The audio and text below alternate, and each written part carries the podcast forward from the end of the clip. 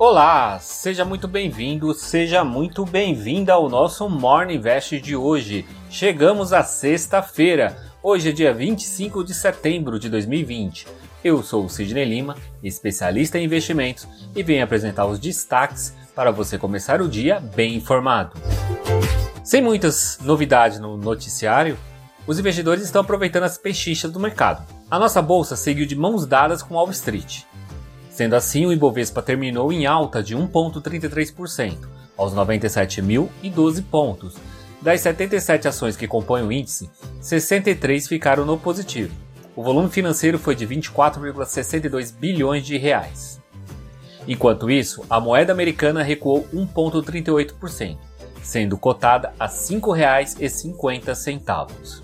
As cinco maiores altas do Ibovespa foram IRB, que subiu 12,70%, seguida por B3, Qualicorp, PetroRio e CVC. E as cinco maiores baixas foram de Localiza, caindo 1,73%, seguido por Minerva, Suzano, CSN e Ultrapar. Nos indicadores de juro futuros, o DI para janeiro de 2022 caiu 17 pontos, fechando a 2,82. DI para janeiro de 2023 encolheu 26 pontos base a 4,22. DI para janeiro de 2025 perdeu 30 pontos base a 6,18. O índice de fundos imobiliários IFIX ficou praticamente estável a 2.789 pontos. A maior alta foi do fundo imobiliário Plural Recebíveis, subindo 2,2%, e a maior baixa foi do fundo imobiliário Vinci Shopping Centers, caindo 2,6%. Parece que o Renda Brasil irá ter outro nome. Segundo a reportagem do o Globo, o Bolsa Família será substituído pelo Renda Cidadã, já que semana passada o presidente proibiu falar de Renda Brasil. O relator do APEC do Pacto Federativo, Márcio Bitar, disse que esse nome é para ele não levar o cartão vermelho do presidente. O Banco Central reforçou que não pretende elevar a taxa Selic, que hoje está em 2% ao ano, a menos que as expectativas de inflação estejam próximo da meta, conforme apontou o relatório trimestral de inflação do Banco Central. O governo está negociando também com a Câmara uma possibilidade de aprovar a reforma tributária em troca da criação da nova CPMF, só que agora com desoneração das folhas de pagamentos. No radar dos investidores está o número crescente de novos casos do novo coronavírus na Europa.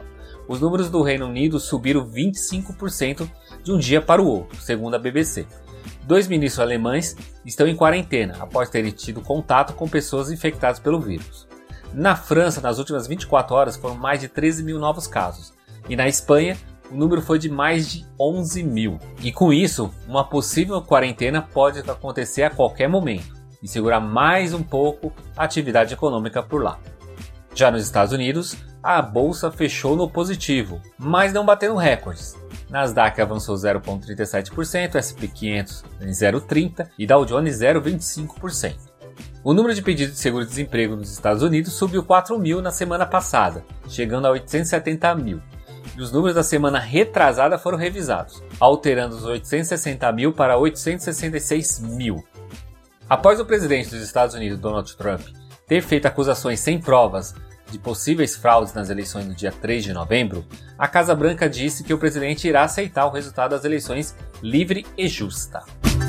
E no velório da juíza Ruth Bader Ginsburg, o presidente Trump não foi bem recebido. Em uma rápida aparição, o líder norte-americano foi vaiado pela multidão que está revoltada por causa que o presidente quer indicar um substituto para a corte antes das eleições. E ontem na ONU, a China se indignou com os Estados Unidos, que por mais uma vez apontaram como responsável pela disseminação do novo coronavírus no mundo em uma reunião por videoconferência do Conselho de Segurança sobre o futuro da governança global. O Zhang Juan, embaixador chinês, disse: já chega, já criaram problema suficiente no mundo. Agir dessa forma não resolverá nenhum problema.